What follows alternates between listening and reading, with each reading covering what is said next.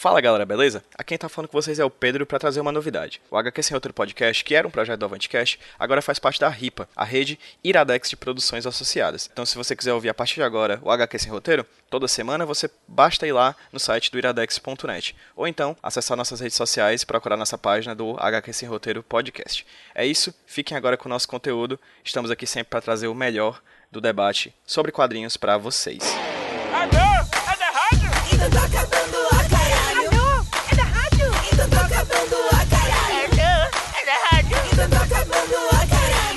Casa todo mundo pede dança até o talo.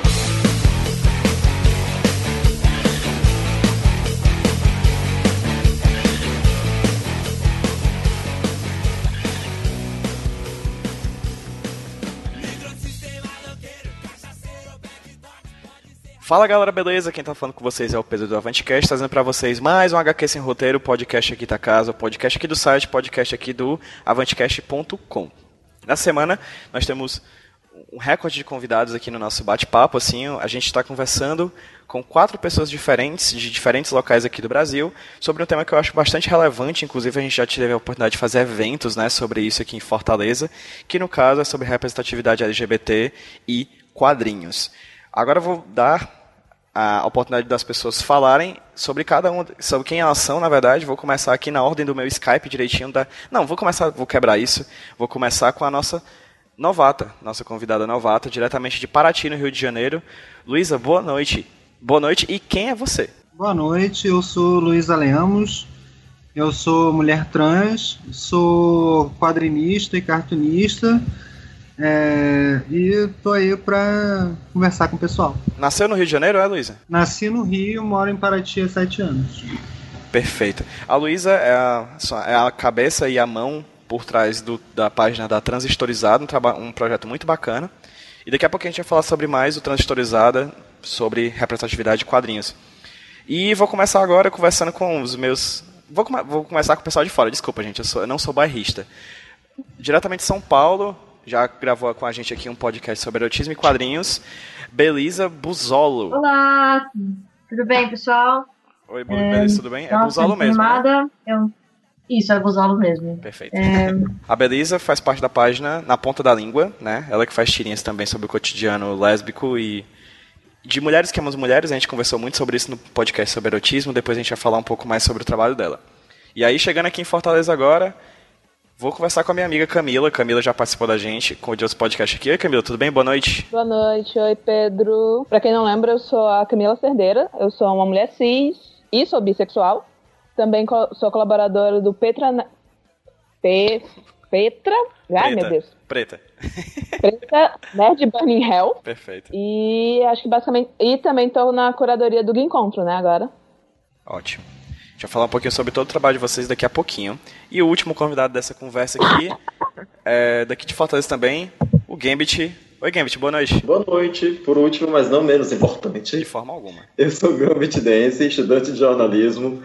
É, eu sou nerd, aficionado por quadrinho.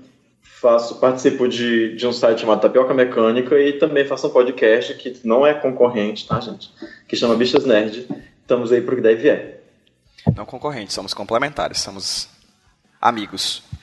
E aí- Exatamente. É, já começo conversando, já tinha conversado com vocês anteriormente da gravação e repito aqui, eu sou aquele padrãozinho hétero cis, né, e branco, então assim, eu tô aqui muito mais para conversar com vocês e pedir para que vocês me ensinem sobre o cotidiano de vocês, e no caso da Luísa e da Belisa sobre a produção, e no caso da Camila e do Gambit sobre o estudo, né, sobre a representatividade LGBT em diferentes mídias, mas posteriormente focando, claro, no quadrinho, que é o que a gente quer, que é o principal fio narrativo do que a gente produz aqui no HQ Sem Roteiro.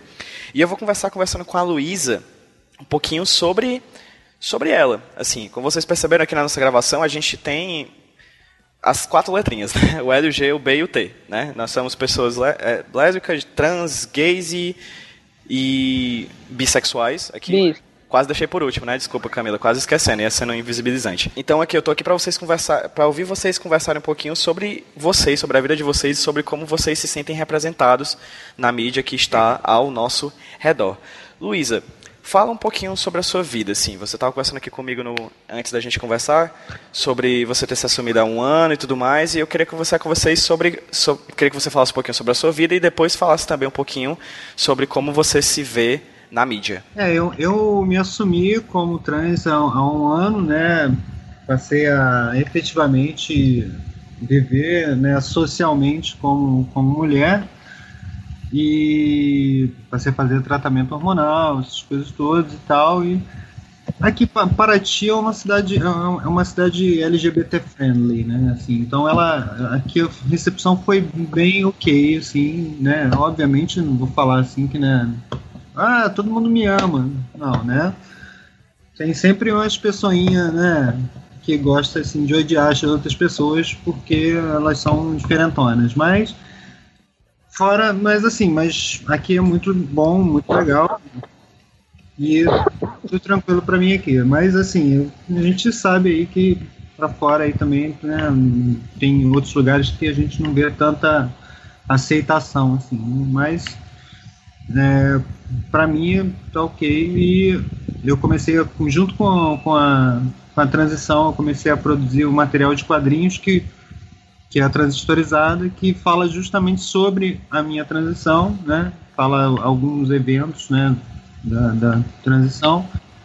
E eu tenho um propósito também de, de levar visibilidade trans e esclarecimento, né? Sobre várias questões, assim, do, do universo trans e tal. E crítica a questões de preconceito também, as situações pelas quais eu passei, porque apesar de, por mais friendly que a cidade seja comigo, sempre tem situações né, que a gente passa é, de preconceito e tal. E assim, me ver representada, eu não vejo muito não, sabe? Assim, e quando eu vejo eu fico muito feliz, assim, mas eu não vejo muito não, assim, eu, mas é, e assim, o, o grande problema hoje, uma grande discussão no meio trans hoje é justamente essa questão de, de como representar, né? Porque pelo que eu sei, vai rolar uma novela da Globo aí e tal, que vai ter uma personagem que é transexual, mas ela quem, a- quem faz a personagem transexual é uma mulher cis, branca e tal, né? Sim, tem tanto tem atrizes trans. Eu conheço atrizes trans. Tenho amigas trans que são atrizes. E elas podiam, né? E a Globo podia, sei lá, dar oportunidade para uma pessoa trans, porque na verdade você o, o grande problema hoje das pessoas trans no Brasil é emprego. Então assim, qual é a falta, qual é a maior falta de representatividade da gente? Falta de representatividade da gente é, é não estar na sociedade mesmo, assim. Você não vê, você não vê pessoas transexuais, né? Assim, se eu posso perguntar para todos vocês aqui, com quantas transexuais vocês estudaram, né? Seja na escola ou na faculdade, com quantas pessoas trans vocês trabalharam nas em diversas empresas que vocês possam ter trabalhado? Sim. Com qual comércio vocês foram e quem recepcionou você era uma pessoa trans? Sabe, assim, por mais que a gente tenha hoje aí, é, principalmente no Netflix, né, que colocou lá Laverne Cox, né, a nome lá do, do personagem lá do, do Sense8 e tal, até a Way tem, tem um menino trans também e tal. Você tem mais representatividade que você já teve um dia, né? Mas está longe assim da gente ter realmente, efetivamente participação dentro da sociedade. assim. E não só pessoas trans ah, aparecendo em papéis de destaque, no caso de ser atores ou atrizes, mas fazendo papéis que não sejam de pessoas trans, né? Que, que uma pessoa Sim. trans ela pode trabalhar interpretando ah, outros papéis que não seja o da pessoa trans. Sim, tem, tem um caso desse, É. né? Que é o- Léo Moreira Sá, que é um homem trans, ele tá fazendo um filme recentemente que ele é um personagem cis no filme. Eu achei isso bem bacana também. E aí a gente está falando de alguns termos aqui e a gente está tomando por base de que quem está ouvindo a gente conhece todos esses termos, né? Eu vou pedir para que, se possível, vocês me expliquem algumas questões relacionadas à, à sexualidade e alguns conceitos em torno da sexualidade que podem nos ajudar a compreender melhor os problemas e, a- e as soluções do que a gente tem ao nosso, ao nosso redor. E aí, no caso, a gente falou de cis e trans. E, mas eu acrescento outros termos como hetero, homo, bi. E acrescento outros termos também como identidade de gênero e alguns consideram esse termo como orientação sexual. Não sei se é um termo certo e já deixo claro aqui aberto para a gente que eu estou aqui para aprender muito mais do que para falar. Né?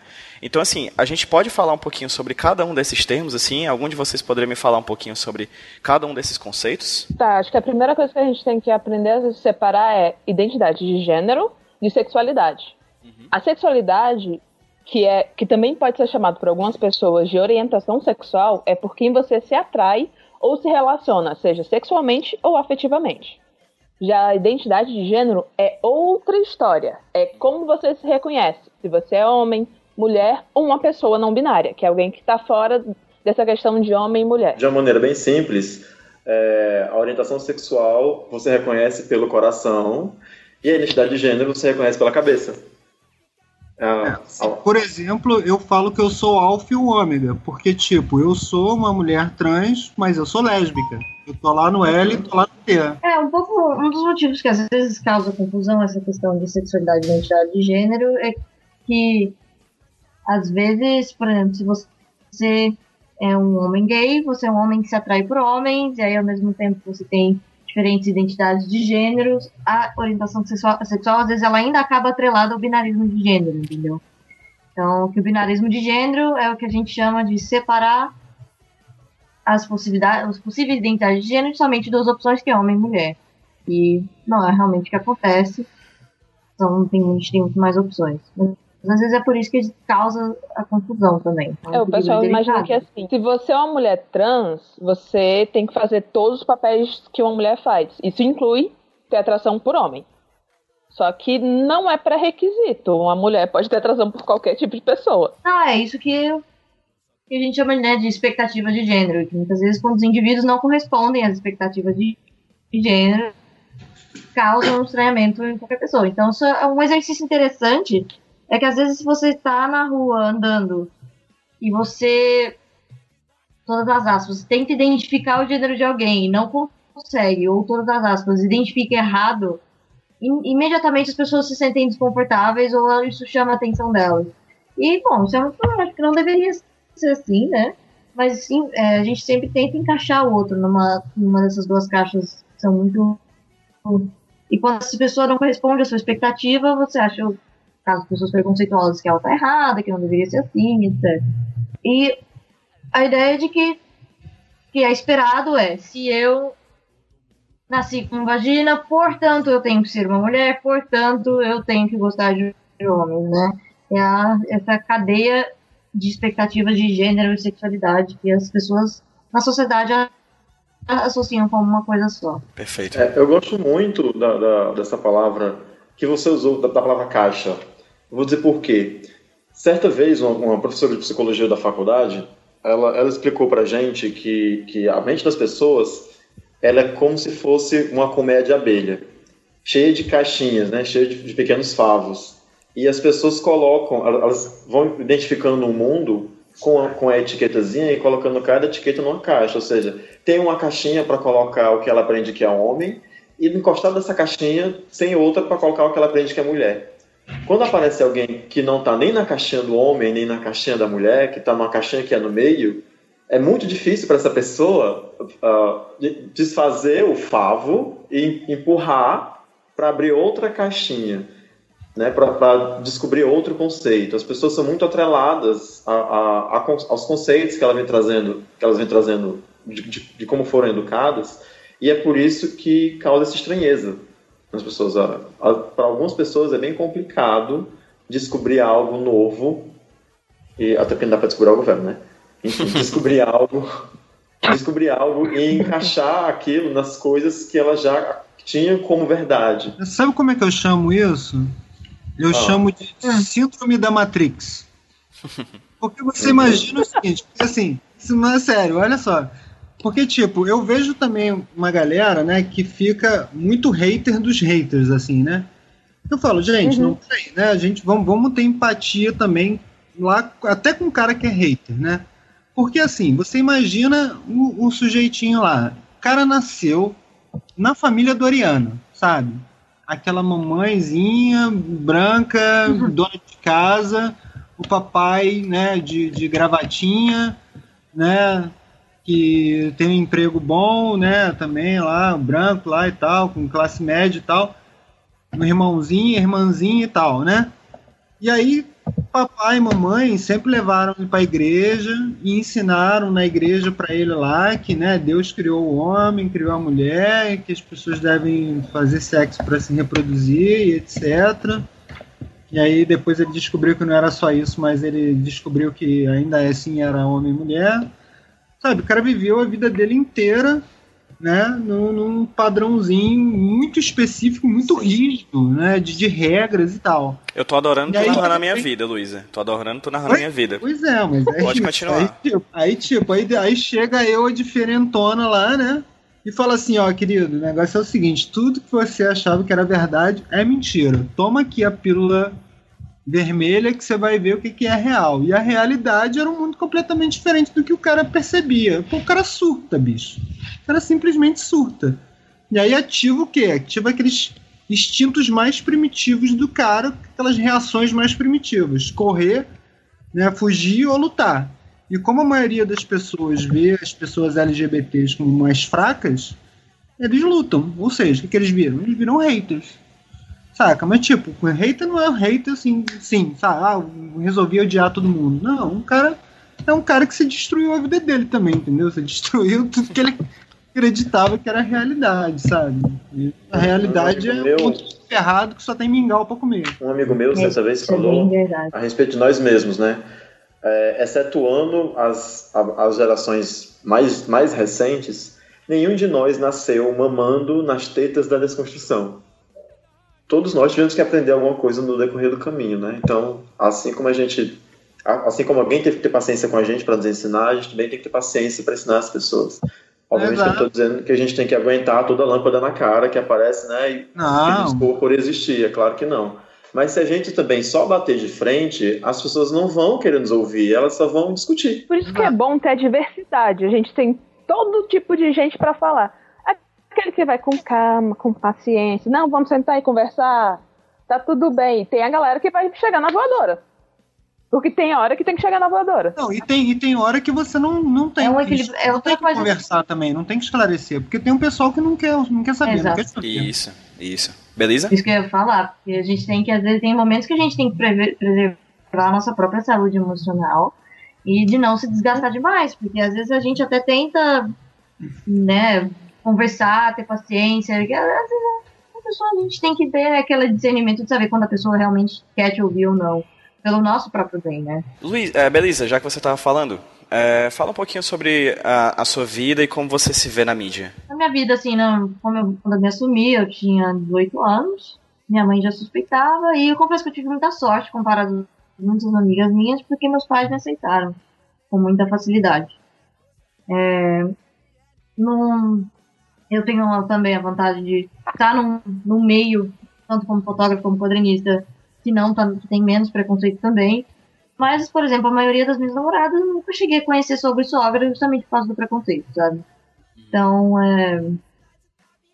Mas de resto, ah, cresci, cresci em Beraba, uma cidade muito preconceituosa, foi difícil me aceitar, toda aquela, toda aquela coisa que a gente passa e quando finalmente acontece, beijei mulher pela primeira vez na minha vida, eu falei, é, agora entendi, tá tudo errado. Tão macio! Mas, é, agora a questão da representatividade, é, cara, se for for falar de lésbicas, é, e eu arrisco dizer bissexuais também, na verdade as mulheres, de certa forma, são muito sexualizadas. E é o prazer da. tipo, a mulher lésbica ela é só muito mostrada pra dar prazer pro homem. E eu não tô falando só de pornô, eu tô falando em seriados, tô falando em filmes. Uhum. É, e quando a história ela trata um pouquinho de ser. Digamos que o roteiro ele fala um pouco de uma história de lésbicas, de duas mulheres que se gostam, etc.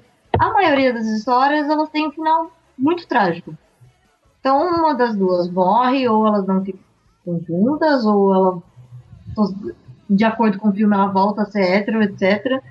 É, então, isso tem começado a mudar aos poucos, né? Com novas séries, etc.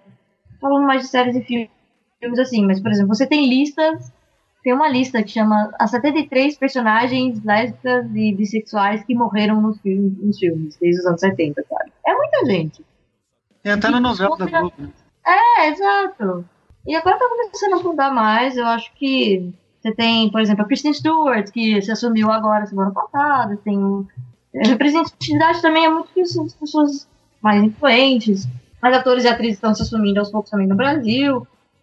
Mas acho que tá, tá caminhando pequenos passos, sabe? Não, não é das melhores ainda, tem muito caminho ainda.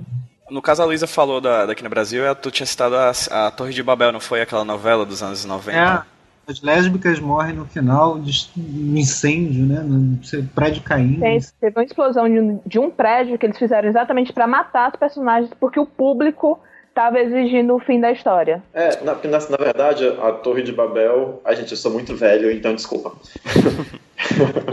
é, é, isso, isso fala muito sobre a minha idade. A Torre de Babel era um shopping e o shopping tinha que ser destruído assim como a torre. E aí aproveitaram a destruição do shopping para matar o casal lésbico porque elas não estavam sendo bem aceitas pelo público. É o que acontece com a maioria dos personagens.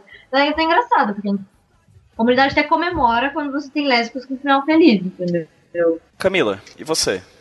Existe um grande problema com relação à bissexualidade, porque ela não é aceita nem na comunidade LGBT. É muito comum eu escutar gays e lésbicas falando mal de pessoas bissexuais. E aí o que acontece? Quando a gente vai pra mídia, nós somos representados como eu não gosto de usar rótulo, eu sou um espírito livre. Ou então é uma personagem que teve uma fase e agora voltou a ser hétero. Gente, ninguém volta a ser hétero. Se eu me relacionei com uma mulher e eu agora estou me relacionando com um homem, eu continuo bissexual. Mas aparentemente, na visão social, não. E esse é o problema da bissexualidade. Ele é considerado o indeciso, o confuso. E isso perpetua opiniões que vão passando. Eu já levei foras de meninas, de ex-namoradas minhas, por ser bi. Porque elas falavam que não iam ficar com a menina confusa, queria largar elas por um homem. E isso é um problema grave. Porque eu não tenho nem o seio da comunidade LGBT como amparo. E na questão da mídia, como é que você visualiza a representação disso? Você falou, por exemplo, sobre o caso da, das personagens serem vistas como, como indecisas ou coisa do tipo. Vem, alguma, vem à mente algum exemplo pra ti? A Piper de Orange the New Black é o melhor exemplo de todos. Porque ela é uma protagonista bi, que nunca usou o termo bissexual e que já foi chamada de garota lésbica pelo ex-homem e garota hétero pela ex-mulher.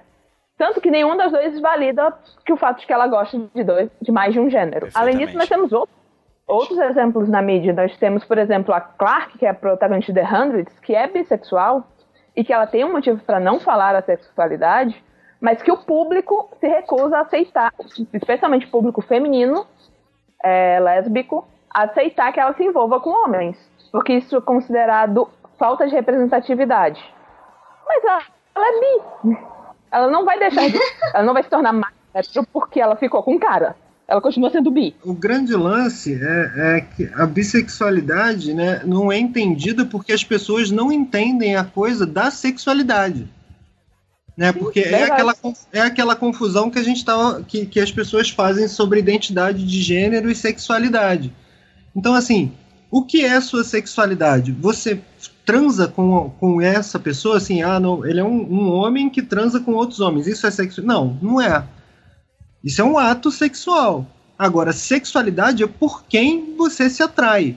E assim, e você pode ser virgem, você pode nunca ter transado na vida, você pode nunca ter dado um beijo na vida e ser gay.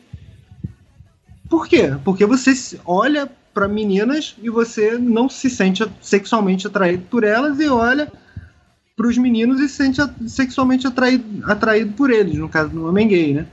Então, assim, a pessoa bi é uma pessoa que olha para mulheres e se sente sexualmente atraída por elas e olha para homens e se sente sexualmente atraída por eles. Então, assim, não é uma questão de ela ter que eternamente fazer parte de uma relação composta por três pessoas, né? Até porque seria crime no Brasil. Né? Não, po- não pode poligamia, né? Então, assim, não tem que ter, assim, mas é uma pessoa que ela olha para tanto para mulheres quanto para homens e sente um desejo sexual por aquelas pessoas. É, A, a a falta de entendimento da bissexualidade é basicamente a falta de entendimento do que é sexualidade. A sexualidade é uma coisa que vai se modificando muito rápido. Hoje em dia a gente tem conceitos até um pouco mais diferentes do que só a bissexualidade não é mais só atração por homens e mulheres. Se tornou até um, um algo um pouco mais complexo, por assim dizer. Porque a gente tem, por exemplo, bissexuais que não se sentem atraídos por homens. Porque agora a gente está considerando pessoas não binárias. Ou a gente está separando a atração sexual da atração romântica. Então, realmente, às vezes fica uma ideia confusa. Mas ninguém está querendo parar para entender. Esse é um grande problema.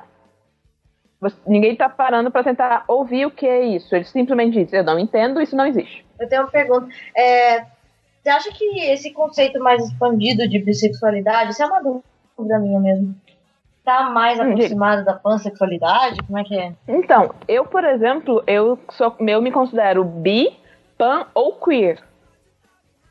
Exatamente porque eu não me importo com absolutamente o gênero da pessoa. Você pode, sei lá, Eu gosto do o termo. que você quiser, pra mim que tá ótimo. Se eu quiser pegar Certo. você, eu vou pegar e isso não vai ser diferença. Mas eu uso o termo bi porque eu me sinto confortável com ele. Eles usaram o bi como um termo guarda-chuva para ocupar todos esses pequenos espectros. Algumas pessoas preferem realmente só, ah não, eu só me atraio por homens e mulheres, então sou só bi mesmo. Algumas pessoas preferem esses ramos diferentes. Aí por isso que ainda se usa o termo pan, o termo poli. Eu gosto do termo pansexual, assim, porque É, o pan é um termo muito É. legal. É, eu também acho. Eu acho assim que, que é uma atração. Eu, eu sinto atração sexual. É, é dizer sinto atração sexual por pessoas. Que Isso. pessoas? Pessoas. O problema Porque é todos só- somos pessoas. Ele demora você explicar para as pessoas. Já me questionaram uma vez quando eu falei que era pan, se eu tinha atração por panela. Nossa. A clássica. Ou árvore, né? Árvore. É, Só- pior que tem que explicar isso, né? também um- Você que é pansexual, você transa com tudo? É, exato. Faz sexo com tudo, né? Com molho de chaves e com garrafa pet. Com animais, né? Inclusive, acho que isso se rende muito ao, ao ser gay, né? né? O roqueiro Sim. lá que falou. Exato. Sim, É um sim. desfalco tão grande. Pois é, mas é. Mas o Serguei- mas o Serguei dizia que fazia sexo com árvore. Pois é. E eu acho. Dizia um monte de merda. E eu acho louco a questão da invis- a invisibilidade de todas essas questões relacionadas à sexualidade, porque chega um cara que fala uma coisa sobre a pansexualidade e pronto, vira o mandamento, vira a regra, vira o, o status. Né? Tipo, todo mundo acha que pansexualidade é isso por causa que aquele cara, aquele roqueiro ali falou isso. É tipo, é bizarro, né? E o que é melhor, que todas as pessoas que são pansexuais são esquisitas que nem ele, porque o Serguei é muito esquisito. né? Tem um vídeo maravilhoso, acho que alguns de vocês já podem ter visto, que é uma, uma apresentação do TED da Chimamanda Adichie, aquela autora nigeriana, maravilhosa. Ela deu. que ela fala, exatamente. Alguns falam de autor, alguns chamam de Deus, e ambos estão certos. É, e que ela fala sobre o, o o problema da história única, né? Da única história. Porque quando a gente só tem uma versão, ou pelo menos várias versões da mesma história, como a gente está conversando aqui, por exemplo, a Belisa está conversando sobre a hipersexualização da mulher lésbica. Né, e ela ser sempre reproduzida a partir do ponto de vista de que ela deve servir como objeto do homem. Né? Então, assim, essa acaba se tornando a história que a gente tem. Esse é um dos motivos do porquê eu não gosto do filme Azul é a Cor Mais Quente. Eu amo o quadrinho, mas não gosto do excelente. filme. Por- exatamente porque ele ficou o olhar de um homem sobre a relação das duas. E aquele excesso de cenas de sexo tá longe do que é a realidade de duas mulheres fazendo sexo. É Exatamente de porque serviço. foi o que Foi um homem um- que cresceu vendo pornografia mal feita imaginou e aquilo acaba dissoando. A gente até conversou sobre Azul é a Cor Mais Quente no podcast de erotismo, não foi? Belisa? Foi, foi. É, o quadrinho é maravilhoso mesmo. Agora, o filme, ele tem alguns pontos positivos até nas cenas de sexo, mas é. Basicamente, o cara fez um. Fez um mashup de todas as posições possíveis. Fez tipo um catálogo e ia mudando a cada 30 segundos, assim, sabe? Pô, olha, é tudo isso que, que a gente acha que dá pra fazer, gente. Tipo um Kama Sutra, né? Foi, foi meio. Tem, tem algumas coisas ali que realmente não funcionam. é Tipo, hum. Fica até interessante pra fotografia, mas. E que não era ninguém necessário. faz isso, querido. Trama, né, gente?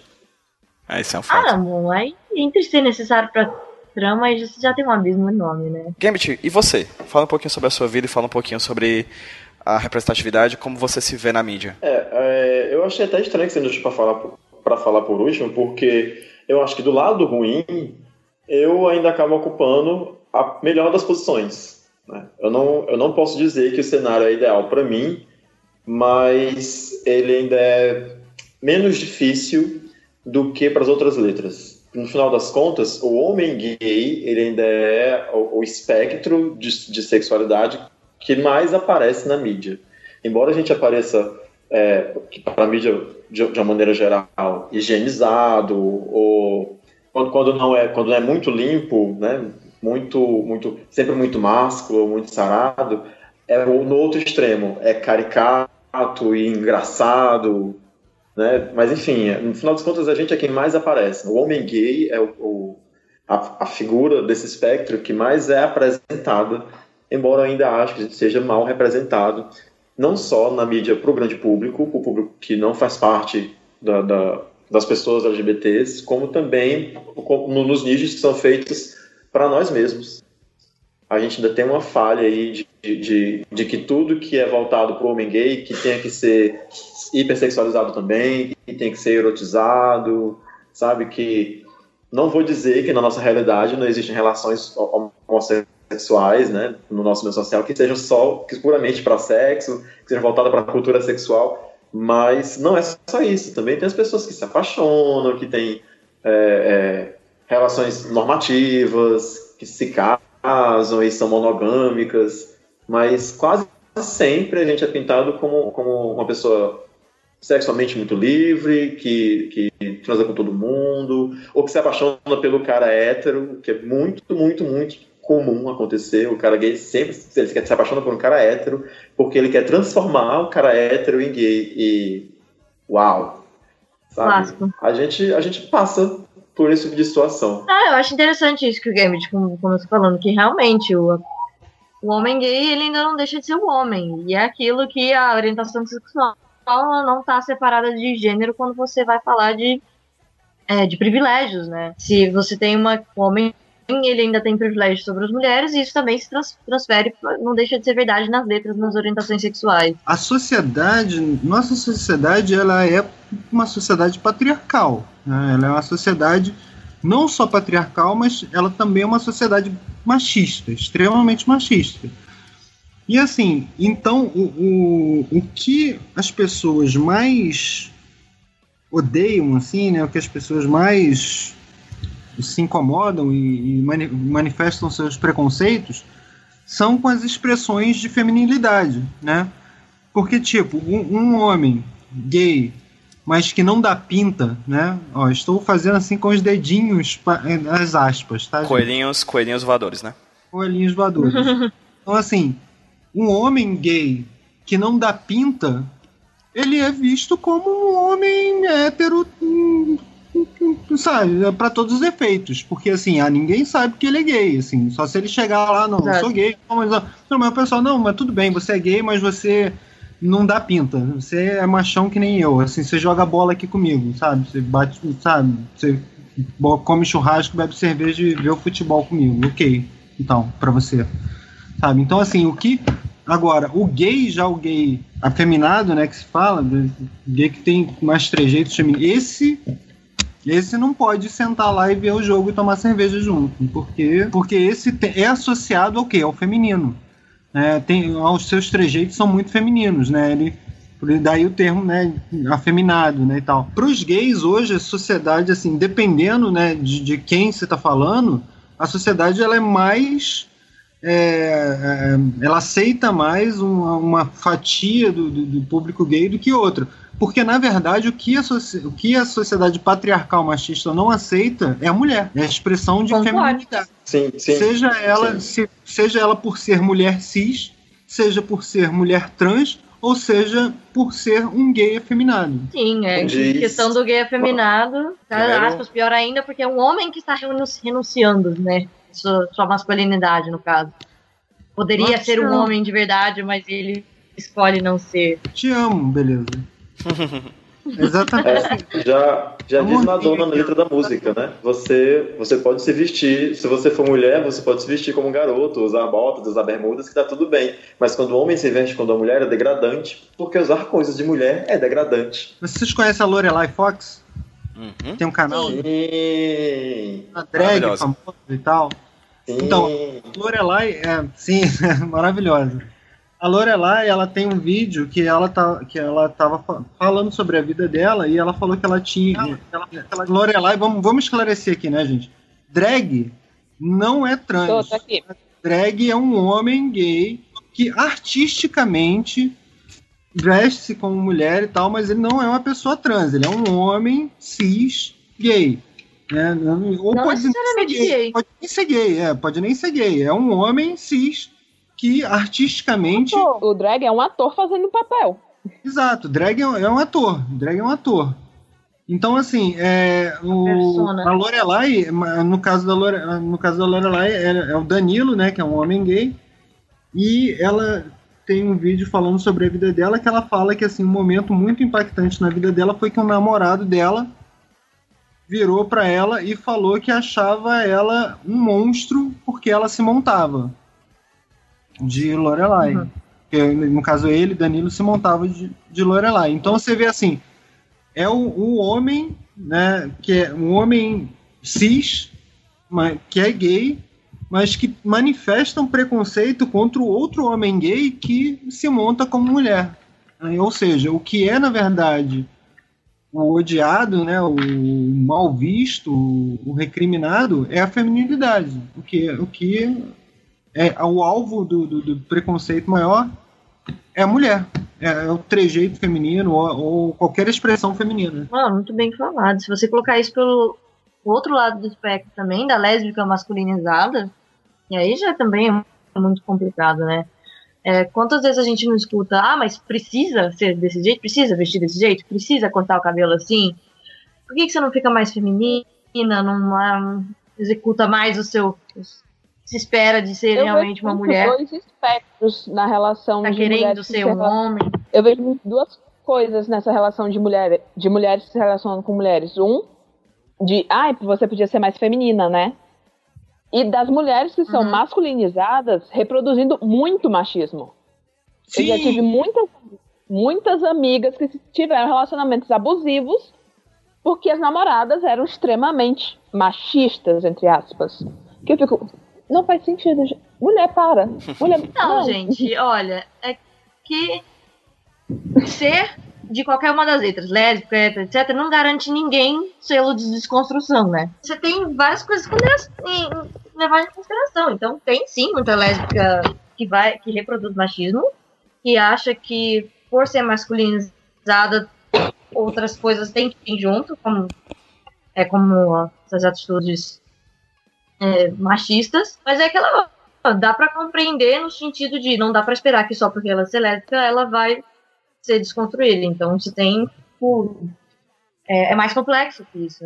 Né? Infelizmente isso sim acontece. Sim, é mais complexo. O problema é, as situações eram meninas que se diziam feministas, que estavam em militância, e, ah, eu sou o macho alfa, você é minha fêmea submissa.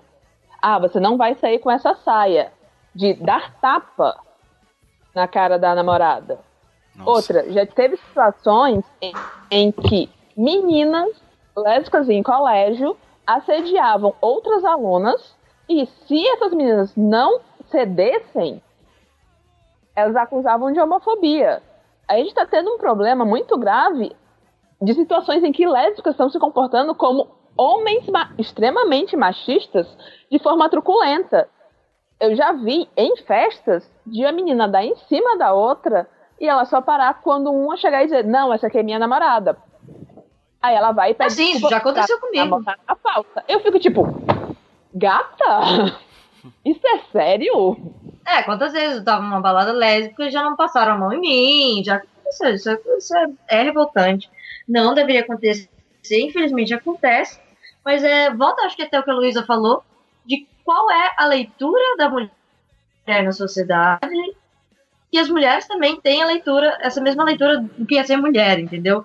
É, eu acho que um, um dos exemplos piores também, de todos que você citou também, Camila, que são horríveis, É, do, é mulher lésbica que fala pra outra, ah, mulher minha não faz isso. Pô, é um, é um grande problema, Beleza, né? deixa, deixa eu só- deixa eu colocar um- um- uma coisa então aí, só para complementar aquilo que eu falei e com isso que vocês estão falando. Que tipo, a, a- eu acho assim, que a, a lésbica masculinizada é, é, tipo, a trans, por exemplo, a mulher trans, ela é odiada pelo, pelo machismo lá, pelo macho alfa lá, né, e tal, porque ela é uma traidora. Tipo, ela nasceu com essa coelhinhos voadores com esse dom divino de ser um homem e ela optou por ser uma mulher.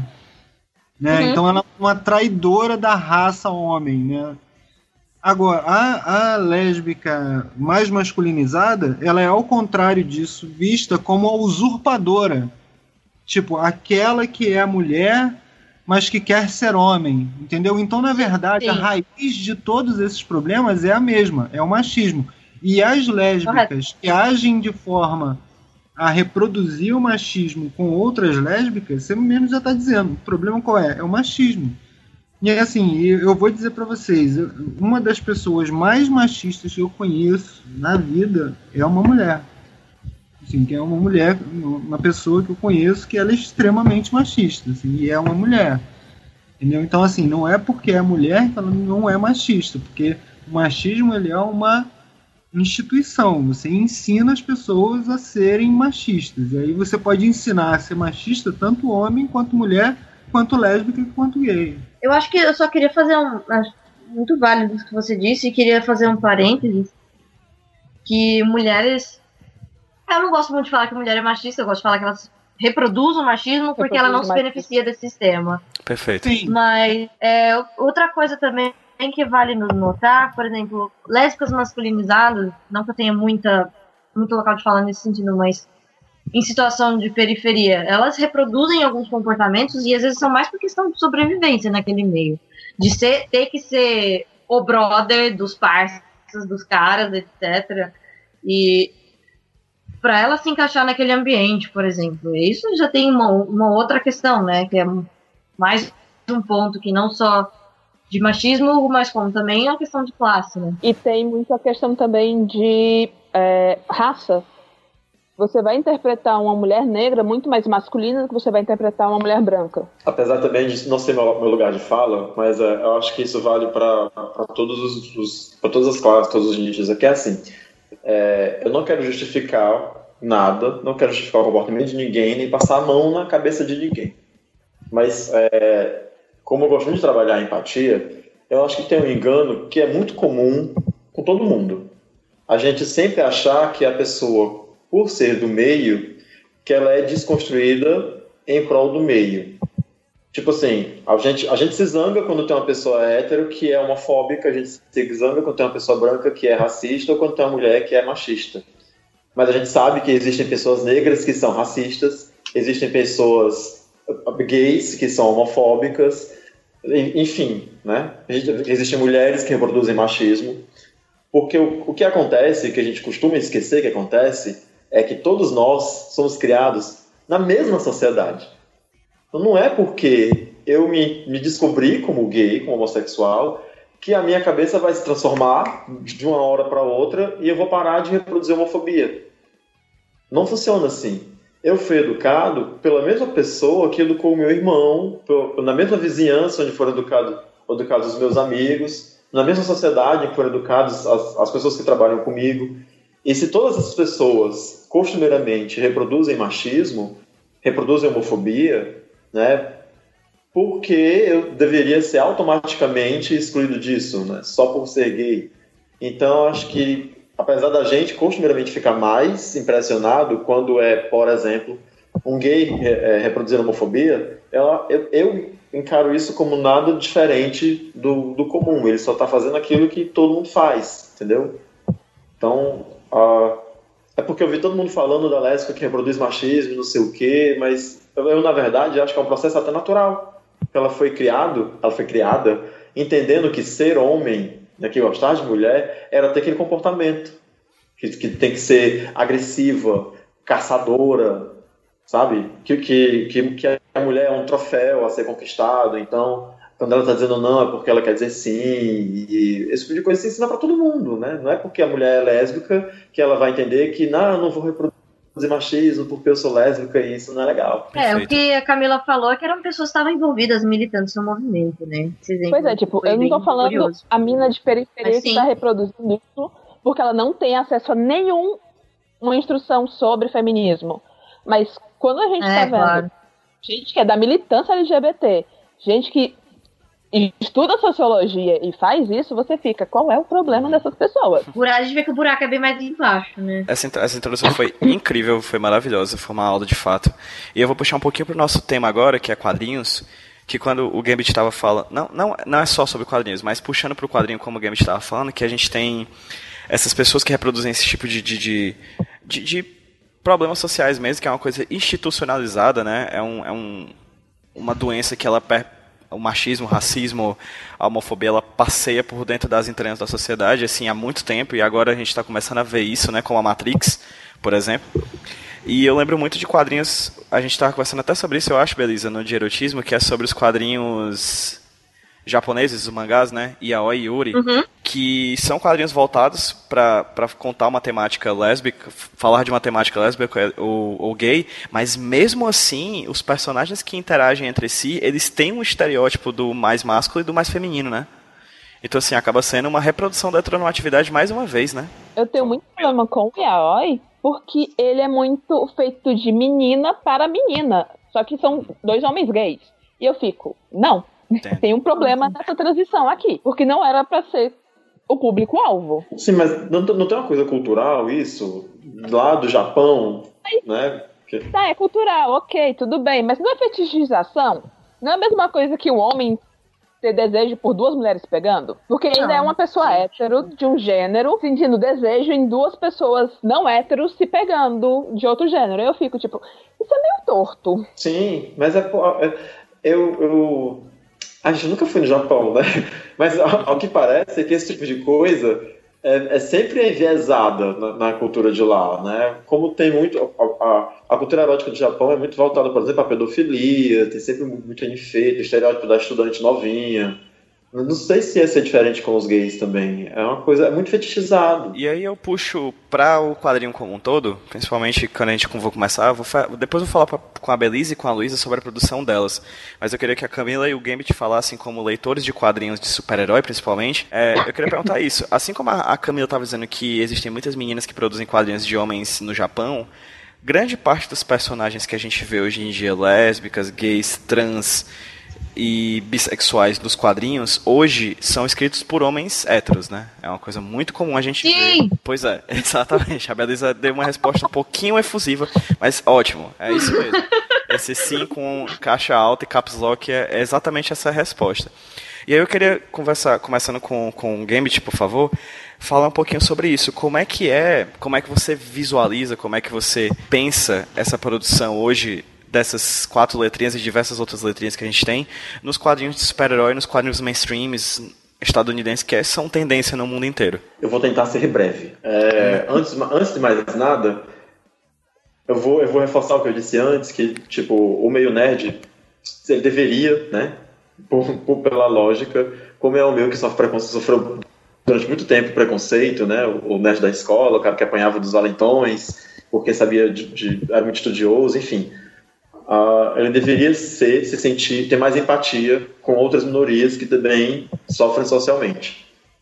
Infelizmente não é assim. Então, é, eu fico muito feliz que, que as empresas descobriram, agora que descobriram o Mobile Money, né? Porque ah, não se iludam, as empresas não fazem isso porque nós somos bacanas e somos desconstruídos e vamos produzir quadrinhos para que as pessoas sejam aceitem a, a diversidade e vai ser legal e, e vamos jogar com coisa. Não é, não é isso, gente. Tem um mercado. As empresas fazem isso porque tem mercado, porque vende, porque está na crista da onda, sabe? Porque causa frisson, causa reiterismo, ah, porque elas ficam bem na fita. Mas mesmo assim, eu acho melhor que se faça, embora tenha ah, intenções escuras, do que que não se faça. Se se o caminho para que seja feito, infelizmente, é esse, então que faça. Porque a gente, como público, é que assume a nossa parte de fazer dar certo. Então acho ótimo que isso tenha acontecido mais ultimamente, que cada vez mais apareçam personagens LGBTs, que cada vez mais esses personagens tenham importância na trama, que não seja só a trama de, de ser gay, que, que cada vez mais eles tenham protagonismos, que tenha uma Batwoman, que é um nome de peso na história da indústria do quadrinho, que é o nome do Batman, um dos nomes de, mai, de maior peso na, na de representação de quadrinhos e que tem um, um personagem que veste o manto do Batman e que seja lésbica, sabe? Eu acho ótimo que uma Mulher Maravilha faça um casamento entre pessoas do mesmo sexo e quando o Superman pergunte pra ela, não sabia que você apoiava a causa homossexual e ela diga, Superman na mira só tem mulheres. Pra você o que é um casamento homossexual, pra mim é apenas um casamento. Acho ótimo que isso chegue na, na- no ouvido das pessoas, nos olhos das pessoas, na leitura das pessoas.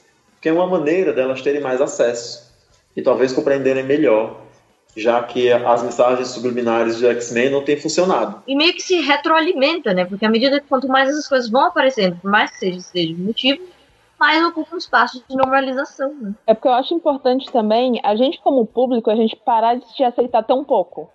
Eu acredito que a gente já está numa fase em que a gente pode exigir muito mais das empresas. Porque sim, eles estão usando a gente, a gente sabe disso.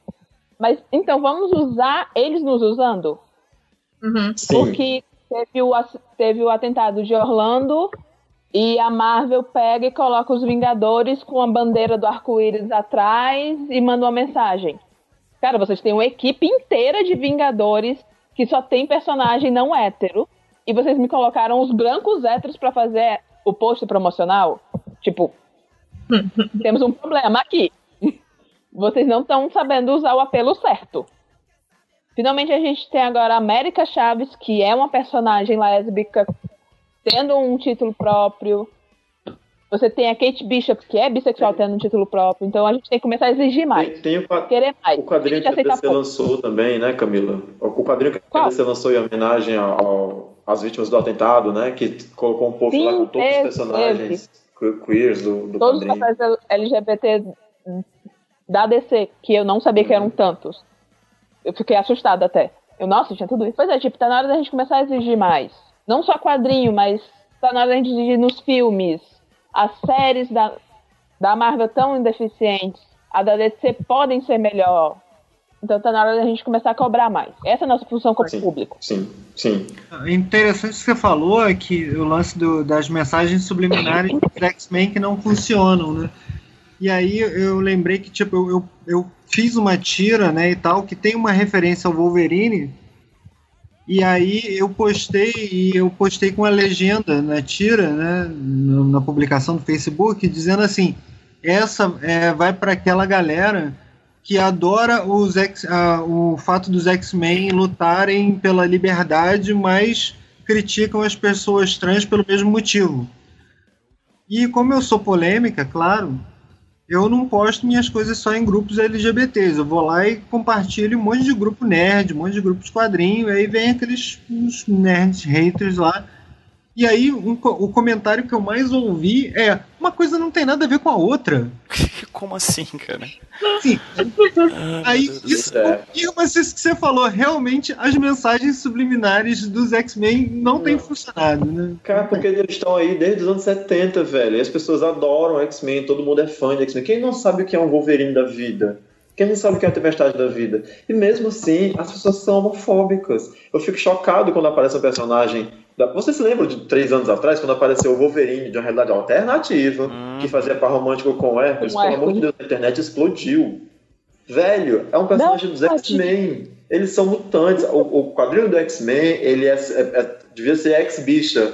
Velho, troca mutante por piado. Não tem outra minoria melhor representada nos X-Men do que, do que o- a, a- a minoria LGBT. Por mais que tenha, que tenha apologia ainda a racismo, ou seja, lá qual for o, o preconceito, né, empoderamento feminino, mas mutante e gay cabe certinho em todas as frases que eles usam. Todo, falou mutante, troca por gay, a frase fica perfeita, se aplica à vida real. As pessoas leem aquilo ali e não entendem do jeito, não entende. Então vamos botar na cara, vamos fazer o Homem de viado, vamos fazer o Wolverine viado, tá, vamos fazer a X23 bissexual, vamos fazer o filho do Wolverine bissexual, e vamos, assim vocês entendem, né? Caralho. Excelente. Sim! Sei! Não, pior que ainda teve, ainda teve um cara que comentou assim, ah, falou, ainda bem que vocês admitem que vocês são os mutantes, né? Aí eu falei, sim, querido, e com garras de adamantium. Com certeza. E falando um pouquinho sobre. sobre aí eu vou puxar pra Luísa, pra Belisa, começando pela Luísa.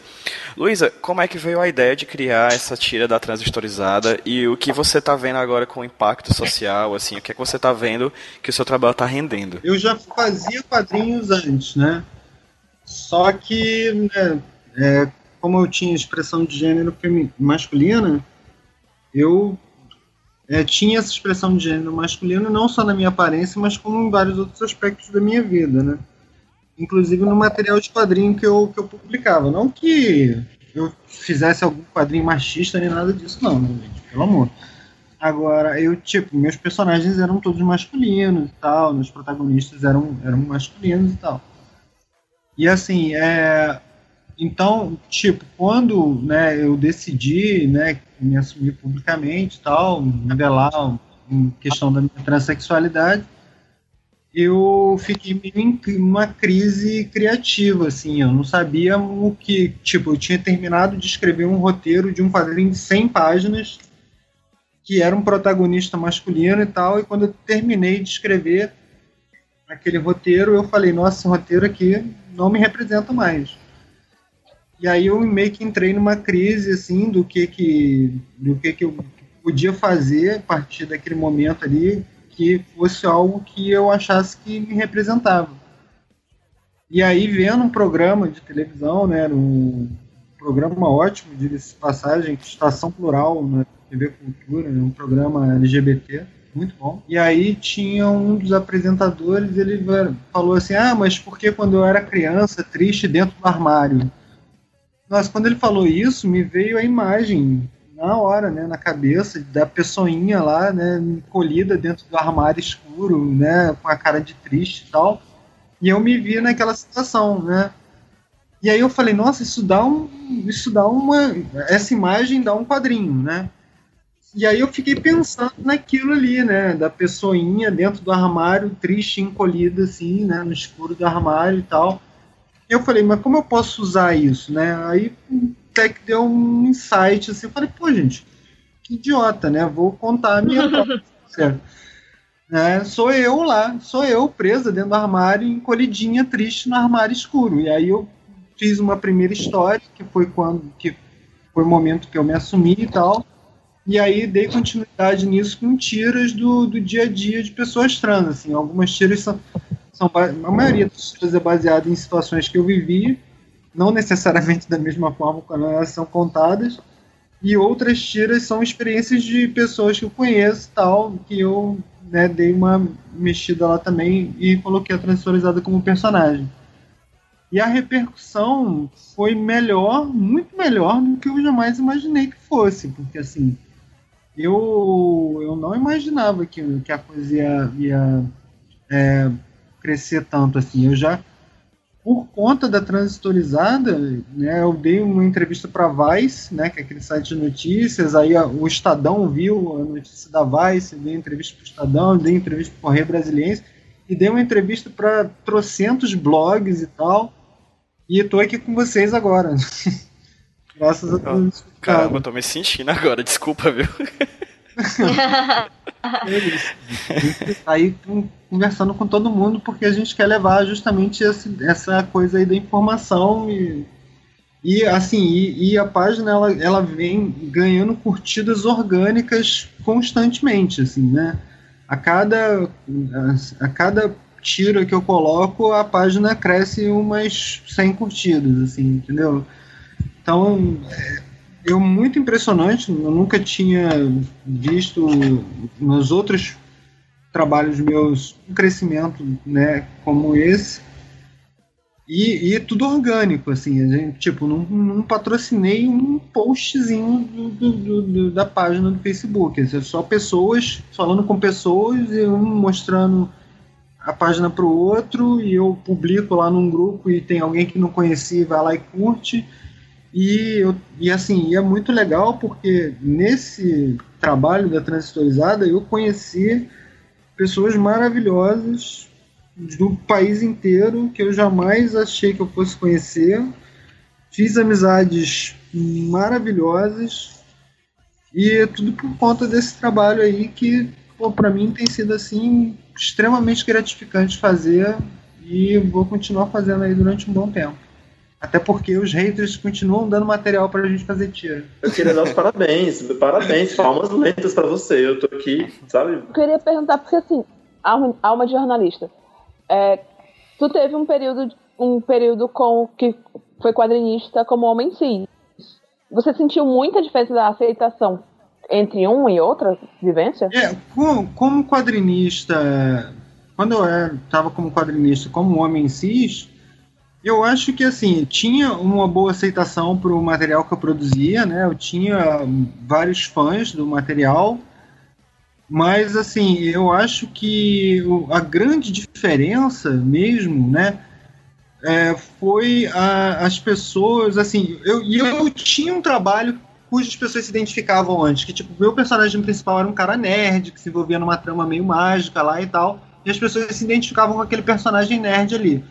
Mas eu acho que era assim, era uma identificação que você tem com vários outros personagens, né? Que o cara nerd tem com vários outros personagens, não só com, com aquele personagem que eu tinha criado.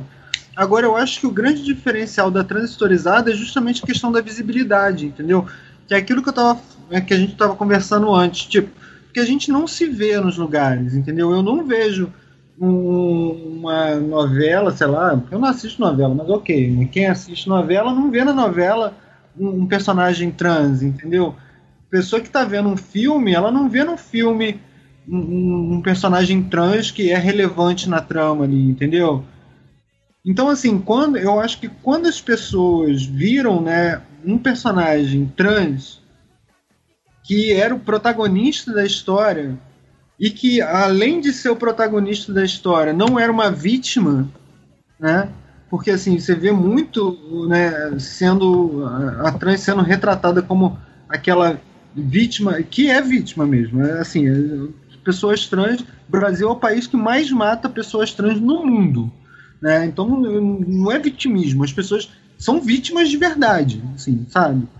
Então, tipo, mas ah, você vê uma história onde a pessoa, ela, além de protagonista, ela não é uma vítima, e ao contrário, ela tá ali como um elemento principal e poderoso enfrentando aquelas dificuldades. Eu acho que, que essa visão das pessoas a respeito desse personagem criou uma identificação tão grande por um- uma coisa que não era vista antes que causou toda uma comoção que eu não tinha experimentado antes nos trabalhos anteriores, apesar de eu sempre pensar nessa coisa de criar personagens com quem os leitores se identificassem. E Belisa, você? Sua experiência com Na Ponta da Língua. E a Luísa falou muito bem quando ela disse que projetos levam a gente a conhecer pessoas, lugares, ideias maravilhosas. E o Na Ponta da Língua, ele começou muito típido também, foi, de- foi mais uma ideia de quero fazer porque não tem ninguém falando sobre a gente, falar mais sobre o dia a dia de mulheres que gostam de mulheres.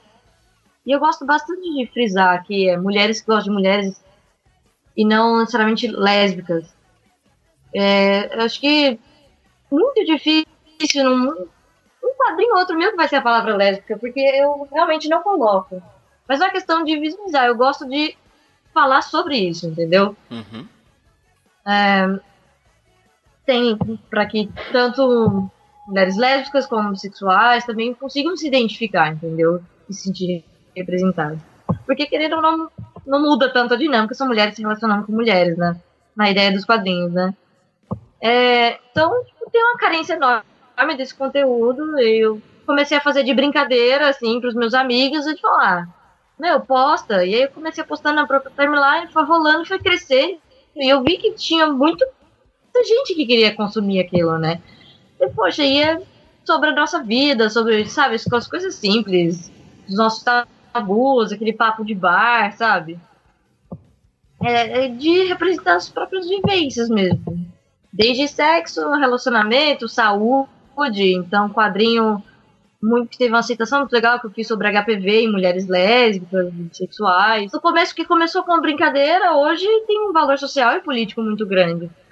E a recepção da, da página foi ótima, tá, tá crescendo muito rápido. Uma das coisas que eu achei super legais que, vieram desse projeto foi também dar uma entrevista pro G1. Você ter o G1 na chamada falando cotidiano lésbico é muito importante, sabe? Esse tipo de representatividade significa bastante. Você poder falar isso, isso ser uma manchete, sabe? Ser, uma, ser a chamada. A recepção das pessoas é o que uma das coisas que mais me move a continuar. As pessoas e reagem de diferentes maneiras ao mesmo quadrinho, a uma mesma ideia. Que é só e que mas umas coisas que elas sempre falam é não para. E isso tem sido muito importante pra, pra gente continuar, sabe? te perguntar uma coisa que, que e- isso é uma coisa também que falam comigo, né? Não para. O que que você acha disso? Você não para? Porque eu acho assim, que eu penso assim, apesar né, daquilo que eu falei de tipo, os haters dão material pra gente etern- eternamente, né? A gente vai ter material que a gente posta uma tira, daquela tira a gente faz mais duas, porque os caras vêm e falam um monte de asneira Aham. né? Mas, tipo, mas você acha que, que, que continua, assim, para sempre? Assim, você vai continuar fazendo, assim, e tal? Porque eu penso nisso, eu penso, assim, que um dia, assim, que hoje é muito legal para as pessoas, mas que um dia isso vai se esgotar. Você não pensa nisso, não? Há sempre a possibilidade de se voltar, é aquela coisa de não para pra sempre é muito, muito difícil, né, da gente visualizar. Mas é, eu acho que ainda tem muito material pra, se- dizer. Eu, a- pra, pra se produzir, na verdade. Eu acho que tem muita coisa ainda a ser feita, a ser dita, a ser trabalhada. Eu acho que a ideia de que eu penso para trabalhar não ficar só naquela mesma coisa de falar de visibilidade e representatividade, mas fazer disso de outras formas. Então, criando outros núcleos com outros personagens. Talvez é, uma coisa que eu estou pensando é desenvolver uma história maior, numa, uma narrativa um pouco mais construída, ao invés de uma tira. Então, eu acho que o trabalho, ele dá sempre para se expandir. E vamos pensar assim, se a gente consegue ter várias histórias super legais de pessoas héteros só sendo héteros, a gente consegue fazer muita coisa legal também sobre Eu acho importante que se viralize. Acho legal o trabalho de vocês duas, eu acho importante que se viralize mesmo, né? Que, que as pessoas saibam que essa é maneira das pessoas verem que a gente existe. Né? Que a gente não é de É, um universo exato. paralelo e que a gente existe e que a nossa vida ela é tão especial e tão banal quanto a vida de qualquer pessoa. Que a gente se apaixona, que... que- a gente se decepciona, né? etc, etc. É, eu acho que, é, acho que a palavra banal é muito importante, né? Que, tipo, o diferente tá na cabeça das pessoas. A gente ainda vai ao banheiro, a gente compra pão, a gente paga boleto. Então, tipo, Sim. é, é interessante isso. Luiz, eu queria até te perguntar uma coisa. Você Que compra pão? que a gente. um dos comentários, que eu até não tive tantos haters assim até hoje. Acho que foram até contidos, não sei. Das coisas legais é que pessoas de todas as idades e todas as orientações sexuais vieram falar do meu trabalho, que acompanham o meu trabalho e se divertem com ele. Então isso é, isso é bem legal. Eu queria saber como tem sido isso pra você. E uma pessoa fez um comentário na- em algum na minha página, e eu já ouvi isso de amigos héteros meus também, que os meus quadrinhos eles não incluem héteros, no sentido de na- pessoas, mulheres bissexuais ou lésbicas, interagindo com os, amigos, com os amigos héteros. A resposta que eu dei, eu falei, olha, tem muita coisa que eu, eu acho legal falar disso, tem, mas tem muita coisa importante que eu quero falar antes, então deixa os héteros pra lá, não tenho vontade de desenhar eles ainda. Mas eu queria saber o que você pensa disso também. Tipo, você faz um pouco diferente, então. Não, antes de me, da Luísa responder, deixa eu me meter, porque eu não interajo com hétero na vida real. O Pedro é tipo a exceção. Não, tanto que a gente só se Não, conversa é digitalmente, sério. né? E é tipo, sério mesmo, meus amigos todos são LGBT. Eu não tenho. Tipo, o hétero com que eu tenho relação é meu irmão. E é porque ele foi educado cedo, por mim. E lá, e lá vai eu me metendo de novo também, me metendo dele também. Mas é nessas horas que a gente que dá vontade de se olhar pra cara do hétero e dizer, tá vendo como representa- representatividade importa? Você tá se incomodando porque não tá se vendo representado no meu quadrinho. Olha a, a vasta quantidade de quadrinhos que existem pra você, nos quais eu não sou representado. Aconteceu uma coisa que eu achei muito engraçada, gente. Eu adorei, assim. Eu adoro as tretas, né? Aí eu, eu postei uma tira, né, que tem um cara, assim, gritando com a transexualidade, que ela não sabe o que, que ela tá fazendo da vida, porque ela é uma pessoa que tem um transtorno psiquiátrico e etc. E ela vira pra ele e fala assim: Pô, cara, se você acha que eu sou tão maluca assim, do jeito que você tá dizendo, por que, que você tá perdendo tempo tentando me convencer de alguma coisa? Né? Aí o cara fica com aquela cara Hã? de. hã? Né? Pois é. Aí, tipo, aí teve um- tem uma página hater. Assim, a página hater. É a única maneira de, de descrever aquilo. Que é uma página chamada Mantendo o Tabu. E a figurinha da, Exato. E a figurinha da página é o Donald Trump apontando pra frente, assim, sabe? Bizarro. É, e aí tem um monte de postagem lá, Bolsonaro, presidente, etc, aquelas coisas todas, né, que a gente já sabe. E aí, tipo, Tá aí os caras, eles compartilharam a minha tira, saca? Compartilharam a minha tira falando, porque a gente não tá dizendo que vocês são malucos, porque não sei o quê, porque vocês são pessoas cheias de ódio no coração, não sei o que lá e tal. E aí, tipo, você quer que eu faça, entendeu agora? Ou quer que eu faça uma tira pra explicar pra você? Ótimo, sou polêmico, eu falei, não, querido, pode fazer uma tira pra me explicar que eu entendo muito melhor quando desenho. Né? E aí, cara fez outro comentário escroto lá, eu falei, não, pensa lá na minha página, curte lá, tem um monte de tira igual essa aí pra vocês fazerem esses comentários deliciosos que vocês fazem. Então, assim, sabe? Tipo, tem, tem uma galera LGBT que, que curte a página, assim, de, de todos os. Né, de todas as letrinhas, né? E, e, sabe, essa galera hater, assim, eu acho muito engraçado. Inclusive, o jeito que eles querem colocar as coisas, sei lá. É, é muito louco isso. Eu, eu, eu adoro Sim. tudo. Eu gosto dos eu amo os haters também. Eles me Gente. odeiam, mas eu amo eles. Tá muito bom o papo. E acho, inclusive, que esse papo ele não se encerra aqui. Acho que ainda tem muito pano pra muita coisa pra rolar ainda. A gente ainda podia falar muito sobre isso. Acho que, inclusive, farei em segundo. Não, não terminamos ainda. Vai ter uma última questão final. Mas Ei. acho que a gente deveria. a gente deveria, inclusive, já pensar num bate-papo no futuro próximo sobre, sei lá, representatividade LGBT nos super-heróis, né? Uma coisa mais focada nos super-heróis. Afinal, a gente falou de, de muita coisa, né? Mas assim, eu vou Depois a pedir gente pra que. separa as letrinhas. Pode ser. Cada letra. Boa. Boa, boa. Quatro Mas programas gente, a mais. vai Ou falar cinco, de seis. X-Men, os caras não vão entender. Pois é, pois é. Então vou começar com a Camila, na ordem aqui do meu Skype, tá bom? Conversando, perguntando pra Camila quais quadrinhos ela indicaria para alguém que quer começar a entender um pouco mais sobre a a representatividade LGBT a partir dos quadrinhos, entendeu? Como se fosse um material de, abre aspas, entrada, fecha aspas, nesse assunto. Camila, quais você acha que são os quadrinhos mais bacanas, assim, nesse, nesse tema? Tá, se você é acostumado a ler quadrinho de super-herói, eu recomendo muito fortemente Young Avengers, porque é maravilhoso, a estética é linda e todos os personagens são LGBT. É maravilhoso. Sua ladra.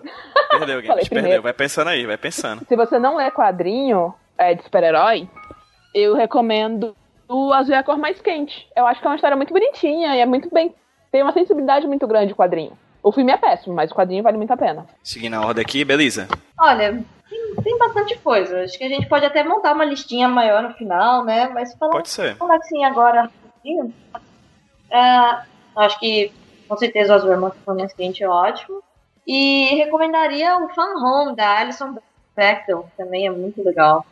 E foi um dos. Ela foi muito pioneira, né? Em fazer Eu quadrinhos. vou ficar sem indicações. Eu indico, indico esses dois, assim, logo de saída de cara. E o Garota Siririca também, que ele trabalha bastante relacionamentos de todos os tipos. Eu acho que é um quadrinho muito enriquecedor. Luísa. Ah, eu recomendo na ponta da língua. É muito legal.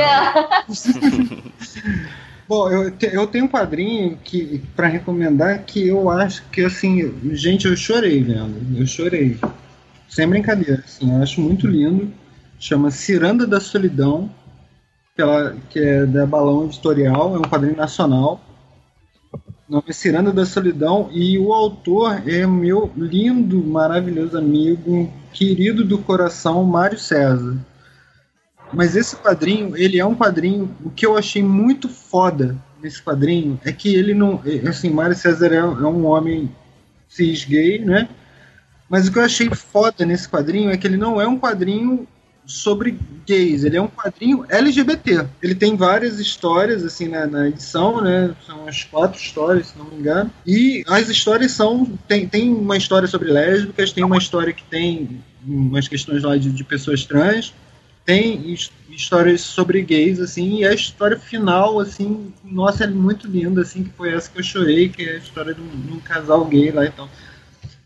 Mas, assim, eu recomendo muito, muito para todo mundo ver isso. É um material nacional, né, Ciranda da Solidão, do Mário César. Eu adorei, eu acho um puta quadrinho de representatividade LGBT, assim. É, o Malu é um quadrinho sobre uma menina lésbica também. Eu tava até com ele aberto aqui. Trans, trans.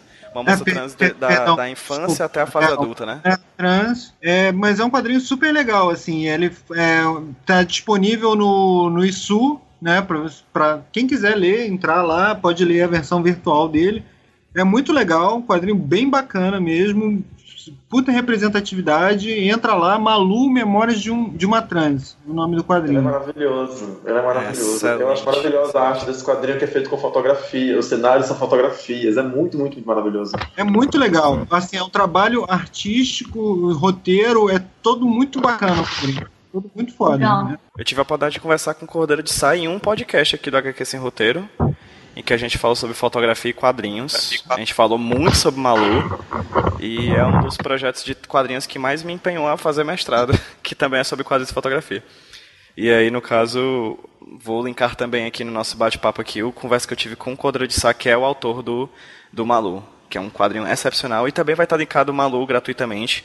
Foi um projeto que ganhou edital, então se você quiser ler gratuitamente pela internet, você também pode ler, como a Luísa falou, vai estar no ISU e linkado nesse post. Ok. Depois que falaram todas as coisas boas, né? Fiquei aqui nessa sinuca de bico. Mas, como eu sou uma pessoa toda trabalhada na pesquisa de quadrinhos. Mentira, não. Não, enfim, é, eu reforço as recomendações. Eu acho que para quem curte super-herói, os Young Avengers e também é, Runaways é uma ótima pegada. Os dois, os, dois, os dois, principalmente porque falam sobre adolescentes, então tem muito essa coisa da descoberta da homossexualidade. Runaways vai ganhar a série agora, o elenco acabou de ser escalado. Foi escalado no começo Ah, do mês. Tomara que seja. Eu, queria que fosse uma transcrição do quadrinho. Eu acho que é um quadrinho muito, muito, muito bom. É, principalmente no início. Enfim, né? Para quadrinhos de super-heróis tem esses, mas eu também recomendo a Batwoman dos Novos 52, que era desenhado pelo J. Williams III, The Third. Eu me esqueço sempre o nome do autor, né? enfim. Deixa eu ver. É eu tenho que recomendar também um um quadrinho da Mulher Maravilha, que é aquele quadrinho que sai online. Eu me esqueci o nome. Mas enfim, que era uma autora, que era uma mulher que escrevia, e é é um quadrinho maravilhoso. Que também falava sobre, sobre que é inclusive nesse quadrinho que a Mulher Maravilha casa um, um casal, um casal LGBT. E tem aquele diálogo com o Superman.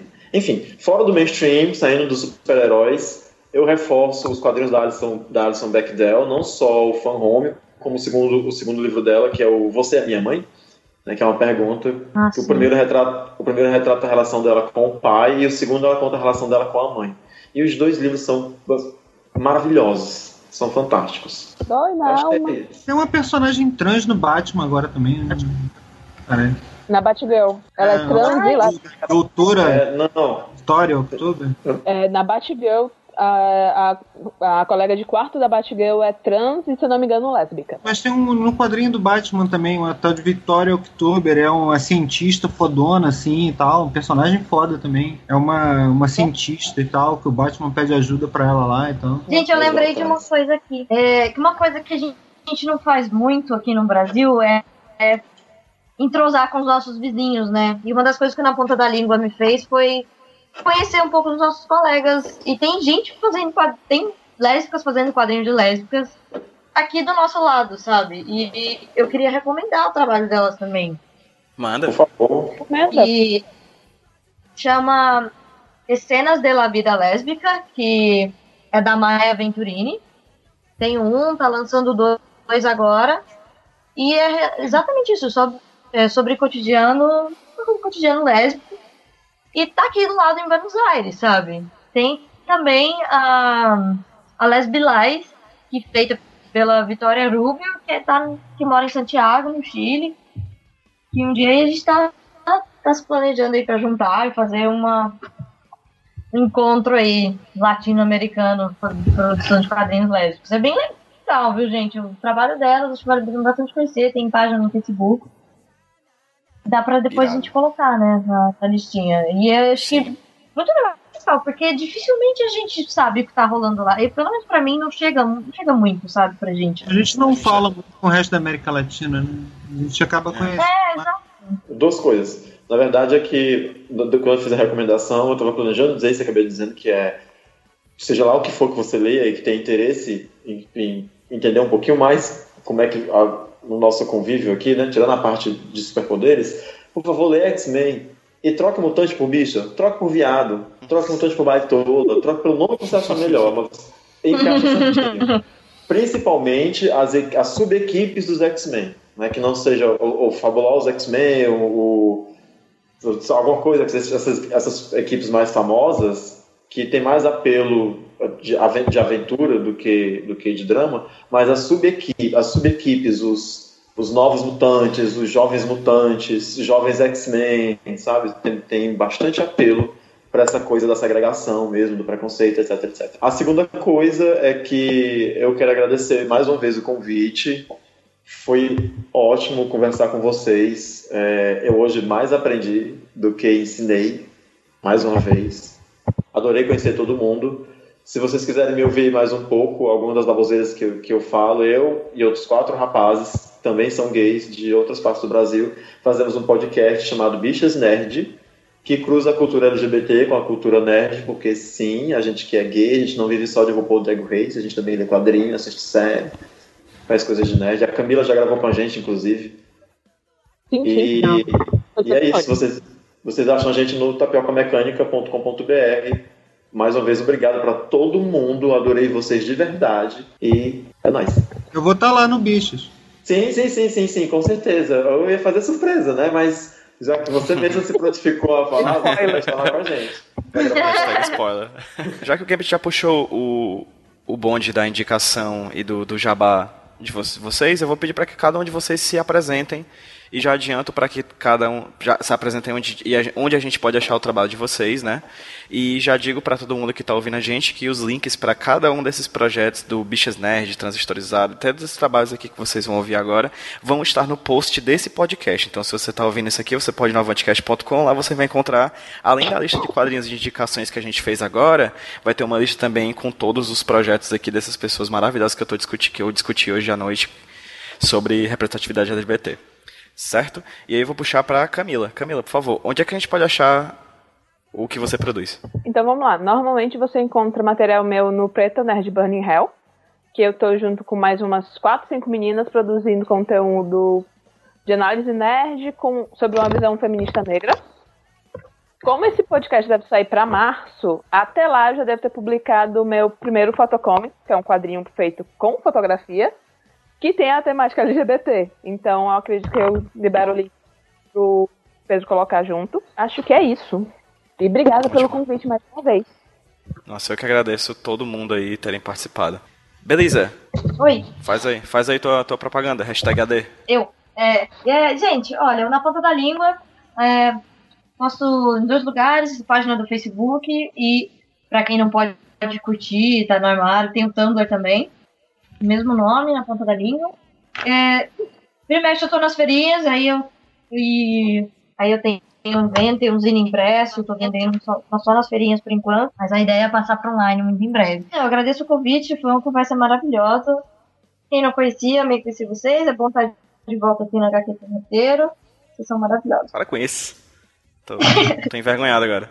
Sim, Luísa. Ah, me encontra lá no Facebook, o, a página Transistorizada, né? Transistorizada, tudo junto lá. E tem um blog, mas o blog é, não é atualizo o blog, é, é bom a página do Facebook mesmo. Pô, agradeço também aí a oportunidade de estar aqui conversando e tal. Achei delícia o papo, assim, muito legal. A gente trocou altas ideias aqui, muita coisa aí pra gente pensar e fazer as pessoas pensarem também sobre essas questões que a gente falou e só amorzinho. Ótimo, gente. Agradeço de coração vocês terem topado o convite. Agradeço as informações que vocês trouxeram pra gente aqui. É, tô saindo uma pessoa diferente dessa conversa que a gente trouxe. Assim, eu tenho muita coisa a pensar e acho que as pessoas que ouviram a gente também têm muito a pensar. É, é isso. Fiquem à vontade para vocês proporem novas conversas também no futuro, caso vocês tenham interesse em falar sobre algum aspecto do quadrinho voltado para não só para representatividade, mas também para o que vocês gostam de conversar sobre. Então fiquem à vontade, nós estamos aqui para isso, tá bom? O HGC Roteiro é a casa de vocês também. Então até a próxima. É isso, vamos dar um tchauzinho no 3 para a galera aqui que tá ouvindo a gente. Um, dois, três, tchau, gente! Tchau! Tchau, gente. Tchau, gente. Tchau. Tchau. Agora eu vou pegar o meu unicórnio e vou embora para o Vale dos Homossexuais. A carona! Ar quente vai subir, frio vai descer. Vapor que vem do mar, geleiras vão derreter. O vento vai soprar, tudo pode acontecer. As nuvens vão se condensar e depois vão dissolver. Porque quando o sol aquece a terra, muita água se libera e a gravidade da atmosfera faz pressão que nem panela. Quando vai chover bem muito, você vem para o meu mundo. E eu te conto como acontece a chuva. Eu te conto como acontece a chuva. Molha, molha, cai. Chuva, chove, chove, sai. Chuva, molha, molha, vem. Chuva, chuva, chuva, molha, molha, cai. Chuva, chove, chove, sai. Chuva, molha.